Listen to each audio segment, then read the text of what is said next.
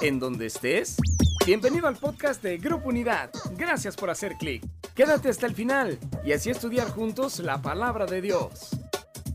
Familia, buenos días, ¿cómo están? Bienvenidos. Qué buen tiempo de alabanza tuvimos a Dios. Yo sé que estás ahí conectado y, y, quiero invitarte a siempre mantenerte conectado. Mira, aunque estemos mirando a través de una pantalla en estos tiempos, no hay una mejor manera de estar como familia que estar conectados con la presencia de Dios y podemos hacerlo donde quiera que estemos. Así que estamos completamente en vivo ahora, eh, familia, con ustedes. Estamos, estamos preparándonos porque también desde la próxima semana, como nos anunciaron, vamos a volver y tenemos la oportunidad de estar aquí Ah, en dos reuniones en presencial. Vamos a seguir con nuestras reuniones en auto mientras el clima nos permita hacerlo.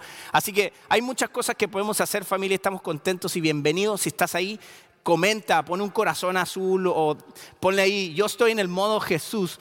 Yo estoy en el modo Jesus. Vamos a hablar de eso estos días, así que yo estoy muy agradecido con Dios porque Dios nos ha levantado, nos ha fortalecido como familia. Tuvimos un tiempo de enfermedad, pero gracias a Dios porque todo el tiempo su mano estuvo con nosotros proveyendo todo, absolutamente todo, incluso aún cuando eh, tus eh, fuerzas o tu ánimo a lo mejor decae, la palabra de Dios es la que nos levanta, la palabra de Dios es la que nos sostiene y nos fortalece. Así que estamos agradecidos por sus oraciones también y yo sé que unos a otros estamos orando, estamos sabiendo de gente que está enferma en estos tiempos y, estamos orando como familia, por eso es importante también los tiempos de oración que buscamos.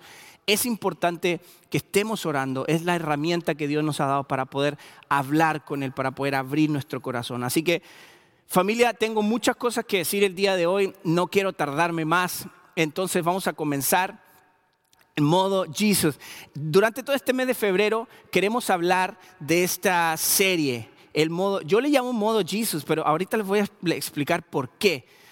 Modo Jesus nace de, una, de un deseo, de una necesidad de parecernos a Jesús. Y mira, es interesante, pero ahorita estaba en el host, ustedes veían a Jorge, ¿no? Estaba el pastor Fermín, estaba Jorge, alias Twinkie. Bueno, algunos lo conocen como Twinkie, pero él es un colaborador de nosotros y en ciertas ocasiones, eh, durante, aquí es colaborador de nosotros en la iglesia, en el, en el edificio.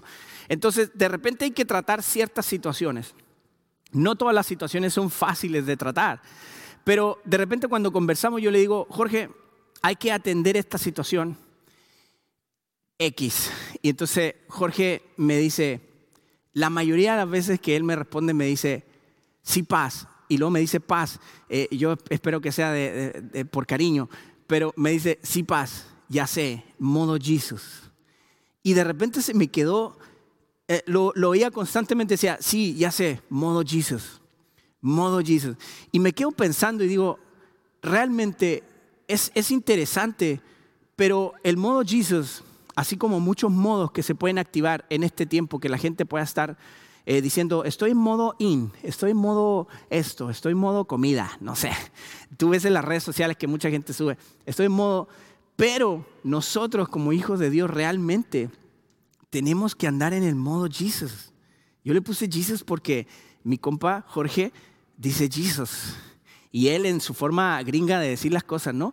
Pero es, es, es cultural también. Pero si tú no quieres decirlo así, puedes decir el modo Jesús. También estamos en el modo Jesús, el modo Jesus. Pero es un momento en el cual nosotros como iglesia también queremos presentar los valores en los cuales nosotros caminamos como iglesia. Grupo Unidad camina en estos valores, en estos principios, y no es más que el carácter de Cristo. Vamos a revisar algunos puntos aquí como el amor, el servicio, la generosidad, la humildad. Todas estas cosas también generan otras cosas como la excelencia, la unidad, que es lo que la Biblia nos habla, la unidad en la fe. Entonces, el carácter de Cristo presentado aquí, quiero que busquen ahí en sus Biblias, tenemos diferentes formas en las cuales poder buscar el material, también ahí está YouVersion, pueden encontrar las notas del día de hoy, también en nuestra página unidad.org en vivo, ahí puedes mirar la, la prédica y puedes estar viendo las notas y la Biblia también. Vamos a buscar Miqueas capítulo 6, versículo 8. Miqueas 6, 8 dice el profeta, no, oh pueblo, oh pueblo, dice, el Señor te ha dicho lo que es bueno y lo que Él exige de ti. Que hagas lo que es correcto, que ames la compasión y que camines humildemente con Dios. El profeta está hablando claramente al pueblo de Israel. Aquí el profeta está hablando de diferentes... Eh, hay, una, hay, una, hay, unas partes en, esta, en este libro de Miqueas donde está hablando sobre quejas del pueblo y luego Dios lo que le dice al pueblo y están así como en una conversación, ¿no? Pero aquí Miqueas habla lo que, lo que Dios, lo que el Señor quiere y espera de nosotros. Que caminemos, que hagamos lo correcto, que caminemos en humildad. Entonces, la Biblia nos está diciendo, durante todo el recorrido en la palabra, nos está diciendo que nosotros nos estamos pareciendo a Él. Estamos llegando y alcanzando la imagen perfecta, dice. Estamos caminando y como Pablo dice, no, no es que yo la haya alcanzado, pero estoy caminando y prosigo a la meta que es parecerme a Jesús, estar con Él y vivir con Él, así como Él, así como Jesús que estuvo con nosotros, está a la diestra del Padre. Eso es lo que espera el Padre de nosotros también. Y cuando ese carácter predomina en nosotros, mantenemos una mejor relación con el Padre, pero también algo muy importante hay salvación. La Biblia nos habla que cuando el carácter de Cristo está en nosotros y hay una unidad y una, una, un ser completo en la fe, entonces hay salvación. La gente puede notar eso. Conocer a Dios, parecernos a Jesús y andar en el modo Jesús es relevante. Si quieres cosas relevantes en este tiempo, y, está muy de moda la palabra relevante, es que esto no es relevante. Esto sí es relevante. En muchas iglesias se, está hablando de los términos relevantes. Si hay alguna cosa relevante que pueda haber en nuestra vida, es parecernos a Jesús. Eso es algo muy relevante. Los hijos de Dios siempre caminamos en base a Jesús, a lo que Él enseñó, a lo que Él marcó en este tiempo. Por ejemplo, Primera de Juan, capítulo 2, versículo 6 dice, los que dicen que viven en Dios deben vivir como Jesús vivió. Decimos que vivimos en Dios. Tenemos que vivir como Jesús vivió. Romanos capítulo 8, 29. Voy a dar varios versículos, entonces si quieres apúntalos ahí también o si tienes las notas, genial. Romanos capítulo 8, versículo 29 dice, pues Dios conoció a los suyos de antemano y los eligió para que llegaran a ser como su Hijo, parecernos a su Hijo, a fin de que su Hijo fuera el Hijo mayor entre muchos hermanos. La Biblia sigue declarando esto. En Efesios 4:13 dice, ese proceso continuará hasta que todos alcancemos tal unidad en nuestra fe y conocimiento del Hijo de Dios, que seamos maduros en el Señor. En otra, en otra versión dice, a la imagen del varón perfecto, dice, es decir, hasta que lleguemos a la plena y completa medida de Cristo. La medida o, o el modo Jesus es la medida de Cristo. Es llegar a la estatura de Jesús, de lo que Él hizo, de cómo vivió Él. Entonces caminamos basados en, en, que Dios sea el centro de nuestra vida. Igual que en lo físico, cuando vamos creciendo en lo carnal, se puede decir, nos vamos pareciendo a alguien siempre, ¿no? Te pareces a tu papá, a tu mamá, a tu abuelito, a tu tío, etc. Pero en lo espiritual también en lo espiritual nos vamos pareciendo a qué es lo que tiene más influencia en nuestra vida. Tu vida siempre refleja lo que adoras. Siempre en nuestra vida. Donde tú pases la mayor cantidad de tiempo, entonces tu vida refleja eso. Hay que tener, hay que tener, una, hay que tener cuidado con eso, familia. Porque lo que nosotros, en lo que nosotros predomina es en lo que pasamos más tiempo. A lo mejor pasas demasiado tiempo en Netflix. Y no digo que no lo veas, yo veo Netflix. Ahí estoy pasando un anuncio, ¿no? Pero vemos muchas cosas, pero ¿qué es lo que está haciendo una influencia en tu vida y a quién realmente te estás pareciendo? El modo Jesús me recuerda que hay una forma de hacer las cosas, hay una forma de enfrentar las situaciones, hay una forma de amar a Dios y eso es andar como Jesús. Hay una forma de hacer las cosas. Por eso a mí me, me, me, me impacta cuando Jorge me dice, Sí, dice, modo Jesús. El modo Jesús tiene que predominar en nosotros, el modo, el modo de Jesús. El mundo necesita Jesús, son tiempos difíciles, tiempos complicados, decisiones. Ahorita estamos enfrentando cada uno de nosotros en nuestras casas incluso decisiones fuertes, decisiones importantes. Entonces, andar en el modo de Jesús, andar en el modo Jesús, debe ser relevante en nuestra vida. súper relevante. ¿De qué manera vas a enfrentar las situaciones? ¿De qué manera vas a, hablar ciertas cosas? ¿Cómo vas a tomar decisiones en ciertos casos? Y ahora quiero mencionar cuatro, cuatro cosas, cuatro valores importantes que nosotros como grupo unidad estamos caminando y queremos seguir caminando y queremos que eso crezca en nuestro corazón, en nuestra vida como iglesia, como iglesia local, pero al final como iglesia a nivel mundial, los cristianos tenemos que caminar en base a estos valores. Entonces vamos a comenzar. El primero de ellos es, el amor. Dice Juan a 15.9, dice, yo los he amado a ustedes. Está hablando Jesús aquí. Vamos a enfocarnos en lo que hace Jesús. Yo los he amado a ustedes tanto como el Padre me ha amado a mí. Permanezcan en mi amor. Y luego Juan 15, 12, eh, versículos 12 y 13 dice, este es mi mandamiento. Ámense unos a otros de la misma manera en que yo los he amado. No hay un amor más grande que, que el dar la vida por los amigos. Jesús es el mayor eh, ejemplo, es el mejor ejemplo de amor de amor. Y dijo Jesús, porque nos estamos pareciendo a Él, porque Él vino a la tierra y se hizo hombre y vivió como nosotros y vivió entre nosotros, dice la Biblia. Y Él nos enseñó todas estas cosas y Él lo hizo. Entonces el modo Jesús, el modo Jesús es caminar como Él anduvo. Ahora, cuando hablamos de que Dios es amor, en estos tiempos, puede haber muchos malos entendidos también. Hay gente que te puede decir, sí, Dios es amor, pero el amor es Dios. Pero podemos ver ahora tantas clases de amor, y digo entre comillas, porque la gente puede decir, no, es que es amor, y si es amor, es de Dios. Y puedes pensar ahorita en un montón de cosas que están pasando en el mundo, como la pedofilia, como todas las otras... Eh, eh, enfermedades o cosas mentales que empiezan a pasar en la gente y que puedes llamar amor. Las situaciones que pasan entre las parejas que llaman amor. Entonces, e, e, el amor no es Dios, Dios es amor. Pero Dios es amor porque el amor de Dios es puro. El amor de Dios quita el temor, dice la Biblia. El amor de Dios limpia los pecados. Entonces no podemos confundirnos en que Dios es amor y cuál es el amor de Dios. Si Dios nos ama de esta manera, entonces tenemos que amarnos unos a otros. Dice Primera de Juan, capítulo 4, y vamos a leer algunos versículos. El 7 y el 8 dice, queridos amigos, sigamos amándonos unos a otros, porque el amor viene de Dios. Todo el que ama es un hijo de Dios y conoce a Dios, pero el que no ama no conoce a Dios porque Dios es amor versículos 11 y 12 dice, queridos amigos, otra vez, es muy, es muy, es muy amoroso Juan, dice, queridos amigos, ya que Dios nos ama tanto, sin duda nosotros también debemos amarnos unos a otros.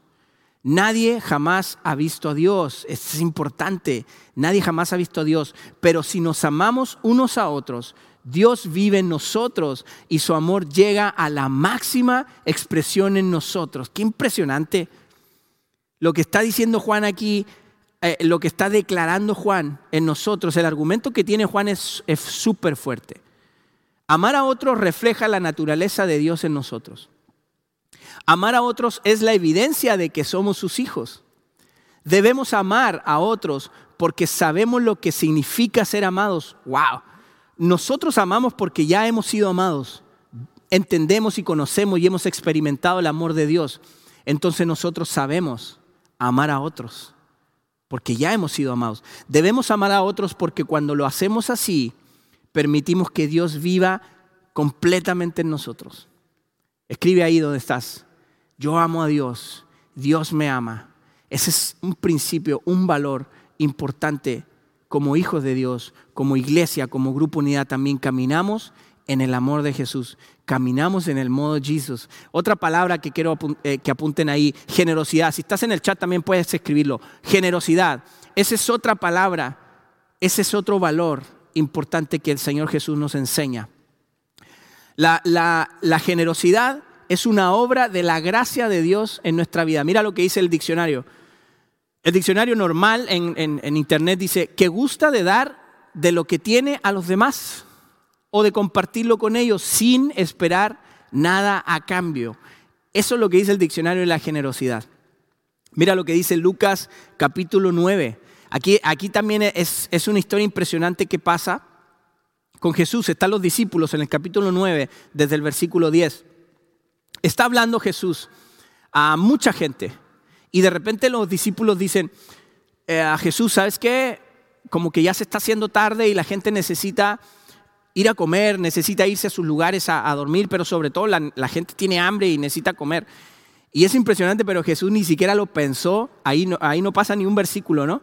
En ese versículo tiene que haber sido como un segundo en lo que Jesús dijo, denles de comer, alimentenlos. Y entonces los discípulos se quedaron que, Jesús, le dijeron, oye Jesús, em, ¿sabes? Pero pues nada más tenemos eh, cinco panes y dos peces, dos pescados. ¿Qué vamos a hacer? Dice el versículo 14, Jesús dice, pues había alrededor de cinco mil hombres allí. Jesús les respondió, y dice cinco mil hombres, pero sabemos que si nada más están contando los hombres, pues tiene que haber habido mujeres, niños y un montón de, de otros seres tal vez, animales, quién sabe.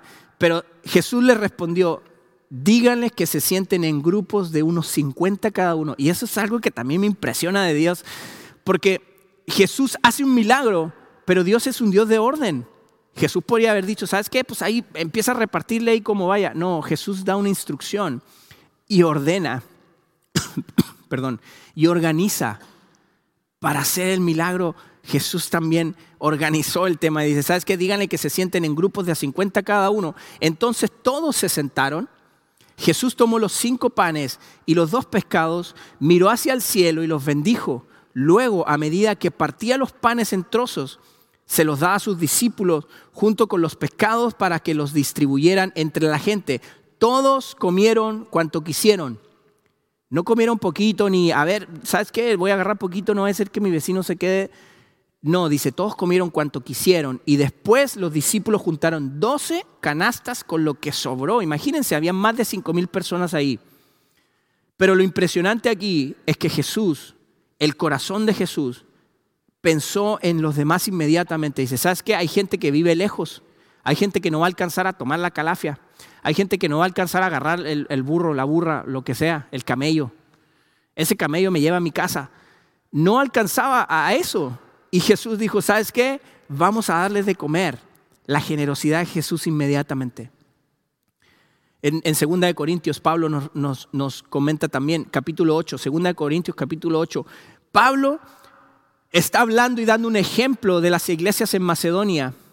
El, el, ministerio de Pablo, así como un lugar como este, así como muchos misioneros, muchos pastores, mucha gente que trabaja en el ministerio, haciendo ministerio, eh, viven gracias a la generosidad de cada uno. Dios ha puesto una generosidad en nosotros. Y Pablo está hablando de eso en esta ocasión. Dice el versículo 2, hablándoles Pablo a los Corintios, dice, estas iglesias, refiriéndose a las de Macedonia, están siendo probadas con muchas aflicciones y además son muy pobres. O sea, está dando dos cualidades aquí muy importantes. Esta iglesia están pasando por tribulaciones, están pasando por situaciones, tienen pandemia encima, tienen un montón de cosas y además son muy pobres. Pero a la vez, siempre hay un pero, pero a la vez rebosan de abundante alegría. Y no nada más eso, dice, la cual se desbordó en gran generosidad. Versículo 7 dice, dado que ustedes sobresalen en tantas maneras como en su fe, sus oradores talentosos, su conocimiento, su entusiasmo, el amor que reciben de nosotros, quiero que también sobresalgan en este acto bondadoso de ofrendar. Pablo está animando a los corintios. Dice, ¿sabes qué?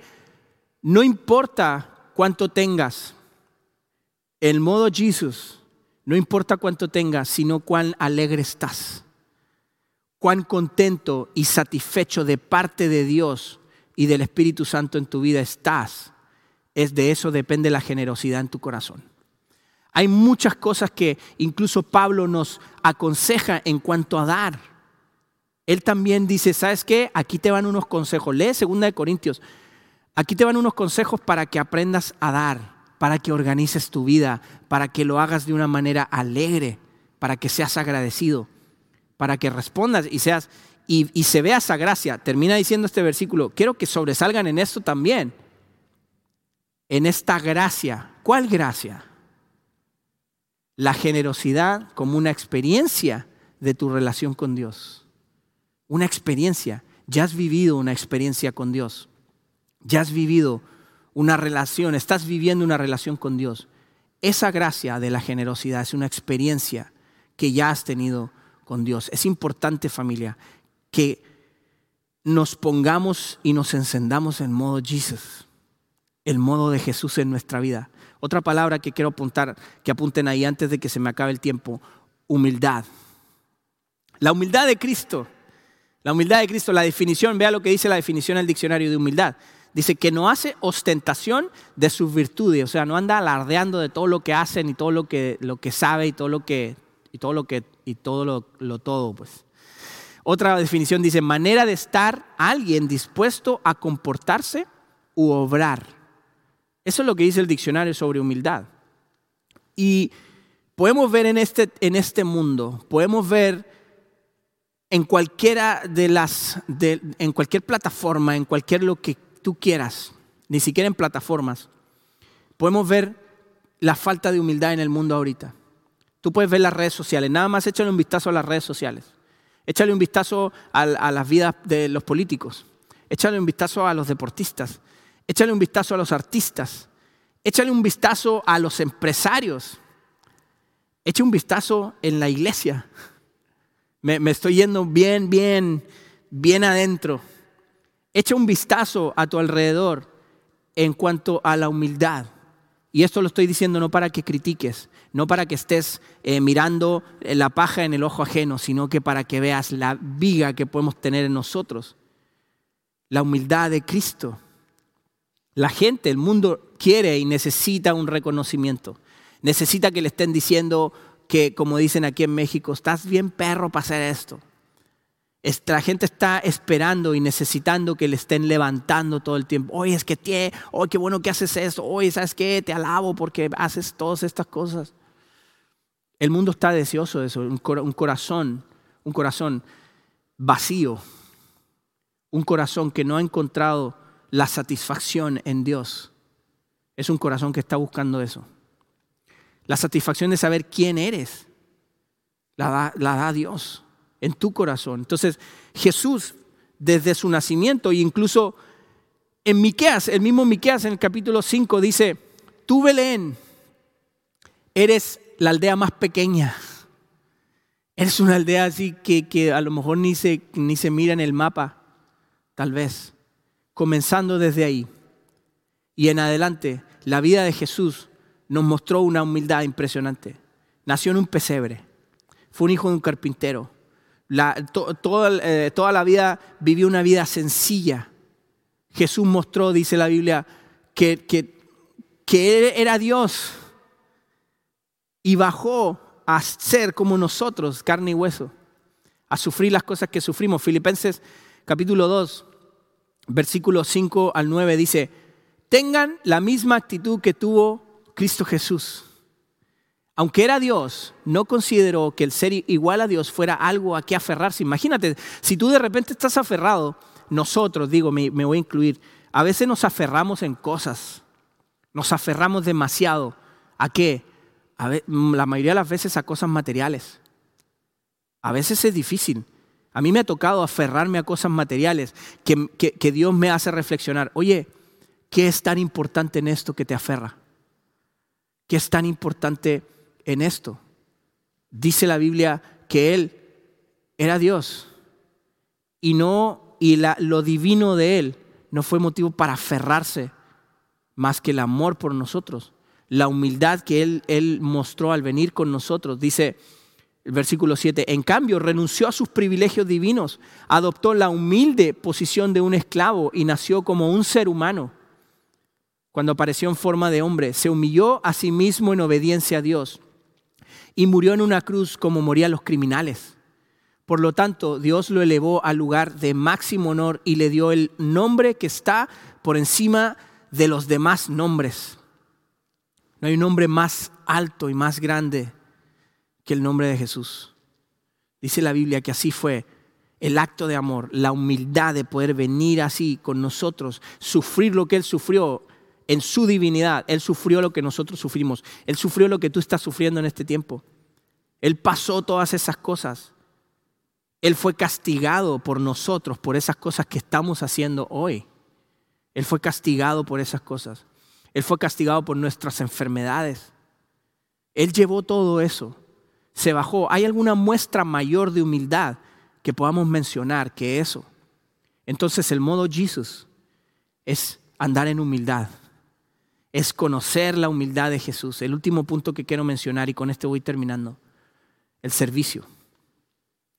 Jesús también es el mayor ejemplo de servicio. Dice el mismo Jesús en Marcos capítulo 10, versículo 45, dice, pues ni aún el Hijo del Hombre vino para que le sirvan, sino para servir a otros y para dar su vida en rescate por muchos. Juan también, en Juan 13, de los versos 3 al 5, hay un acto que hace Jesús que es impresionante. Ya dijimos recién que Jesús siendo Dios, no consideró el ser igual a Dios como algo a que aferrarse, sino que se humilló y bajó a estar con nosotros. No nada más eso, familia. En Juan capítulo 13, Jesús, mira lo que pasa. Dice el versículo 3, Jesús sabía, esto es bien importante también, Jesús sabía que el Padre le había dado autoridad sobre todas las cosas y que había venido de Dios y regresaría a Dios. Quiere decir que cuando tú sirves a otros, y te humillas ante otros en servicio a otros, tú sabes quién eres.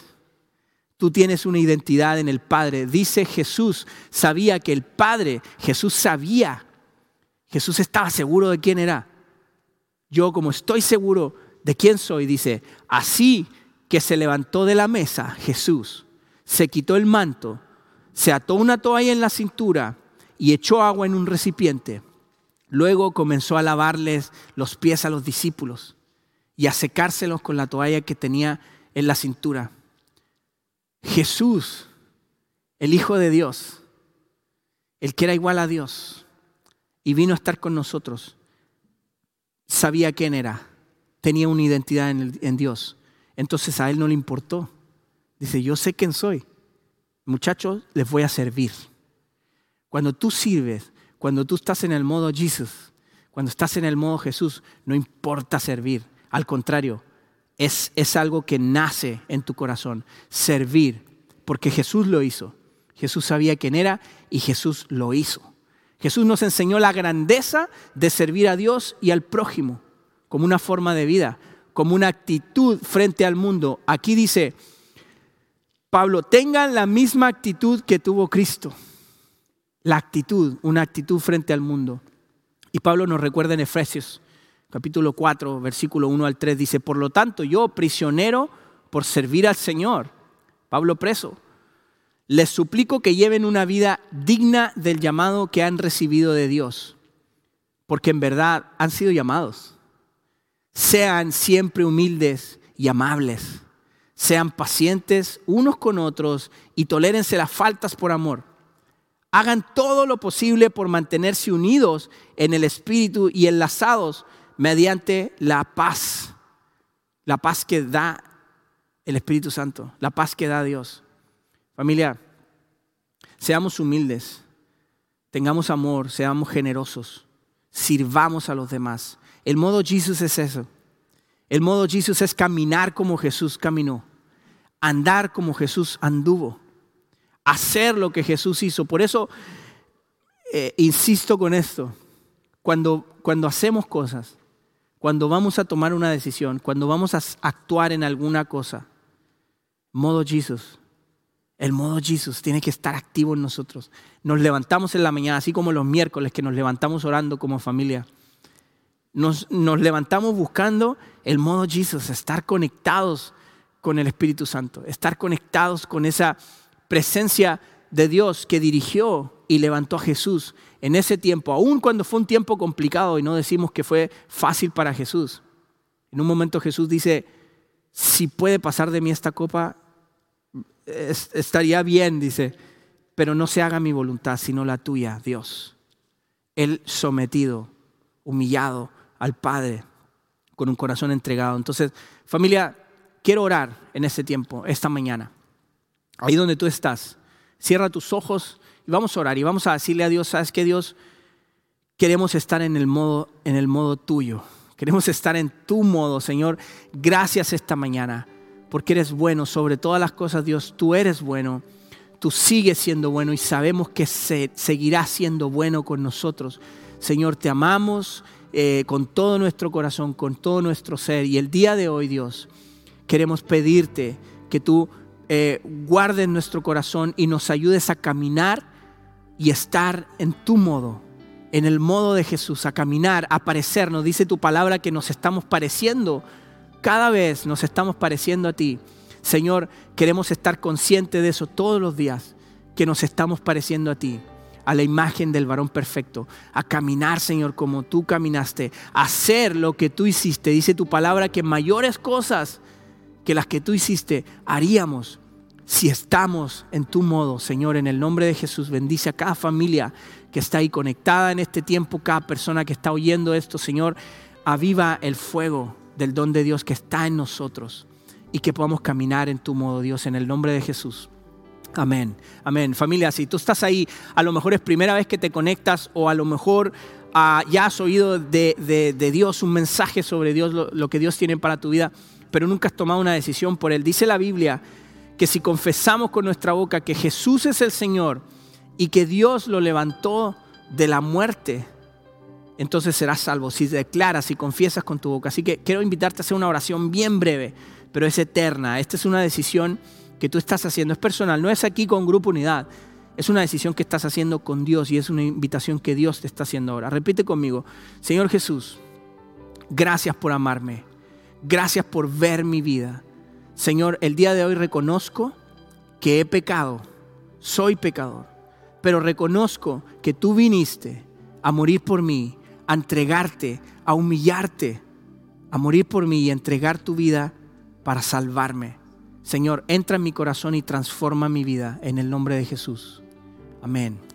Amén. Si tú hiciste esa oración ahí, por favor escribe. Nada más necesitamos que, escribes, que escribas ahí. Acepto. En el chat, donde quiera que estés, en la red que estés, escribe acepto. Nosotros queremos comunicarnos contigo inmediatamente y sobre todo celebrar contigo. Dice la Biblia que hay una fiesta en el cielo cuando un pecador se arrepiente. Todos nosotros hemos hecho esa oración y ha sido la decisión más importante. Yo siempre digo esto, hay muchas decisiones importantes en la vida, pero esta es la única eterna. No hay una decisión en el mundo que puedas tomar que vaya a durar por toda la eternidad y es la única decisión es conocer y aceptar a Jesús en tu corazón. Así que bienvenido a la familia de Dios. Si tú estás en el chat y estás viendo que alguien puso acepto, dale la bienvenida también. Eh, haz de cuenta que le das un abrazo digital a alguien y estamos conectados como familia, seguimos conectados como familia, así que eh, estoy muy contento de estar aquí, familia. Hay muchas cosas que vienen de aquí en adelante. Este año está on fire, como dice, ya estamos hablando en inglés, modo Jesus on fire.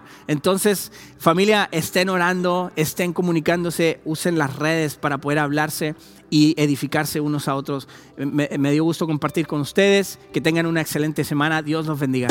Qué bueno que has disfrutado de este podcast que Grupo Unidad trajo para ti. Y claro, te invitamos a que visites nuestras redes sociales, Facebook, Instagram, YouTube y nuestra página web www.unidad.org y ahora en podcast.